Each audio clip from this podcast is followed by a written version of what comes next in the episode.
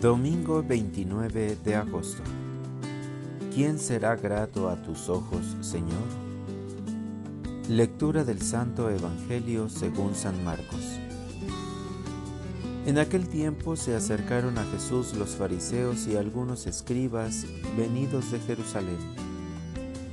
Viendo que algunos de los discípulos de Jesús comían con las manos impuras, es decir, sin habérselas lavado, los fariseos y los escribas le preguntaron, ¿por qué tus discípulos comen con manos impuras y no siguen la tradición de nuestros mayores?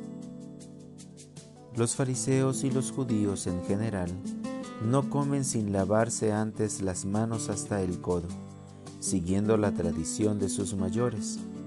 Al volver del mercado, no comen sin hacer primero las abluciones y observan muchas otras cosas por tradición, como purificar los vasos, las jarras y las ollas.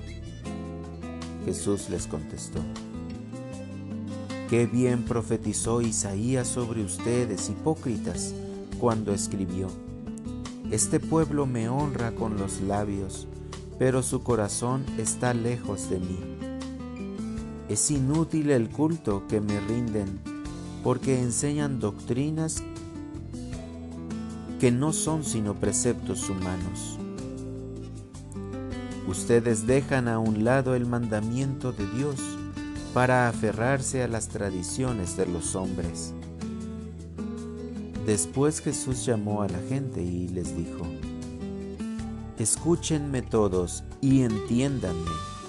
Nada que entre por fuera puede manchar al hombre. Lo que sí lo mancha es lo que sale de dentro porque del corazón del hombre salen las intenciones malas, las fornicaciones, los robos, los homicidios, los adulterios, las codicias, las injusticias, los fraudes, el desenfreno, las envidias, la difamación, el orgullo y la frivolidad. Todas estas maldades salen de dentro y manchan al hombre. Palabra del Señor. Oración de la mañana. No se dejen contaminar por el mundo.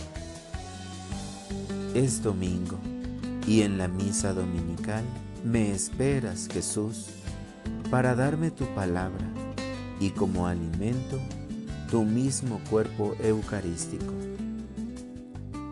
Amo la misa porque cada palabra es un mensaje del amor de Dios. Es el ofrecimiento de Cristo al Padre por toda la humanidad. El Evangelio de hoy nos da un discernimiento para saber de dónde nacen nuestras obras, del interior o es para cumplir una ley respuesta que depende sobre las actitudes ante la vida. Quiero encontrar una respuesta cierta. Sé que ningún libro me la dará. El mejor camino para no equivocarme es la sanidad de mi corazón, llenarlo con tu palabra.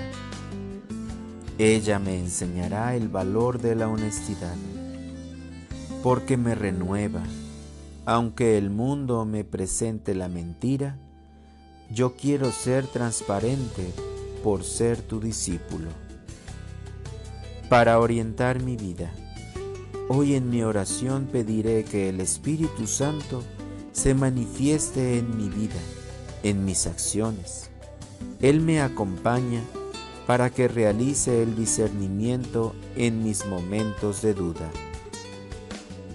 Gracias Señor, porque me has dado un espíritu de fortaleza para quitarme el miedo al que dirán por ser tu testigo ante la mentira de los hombres.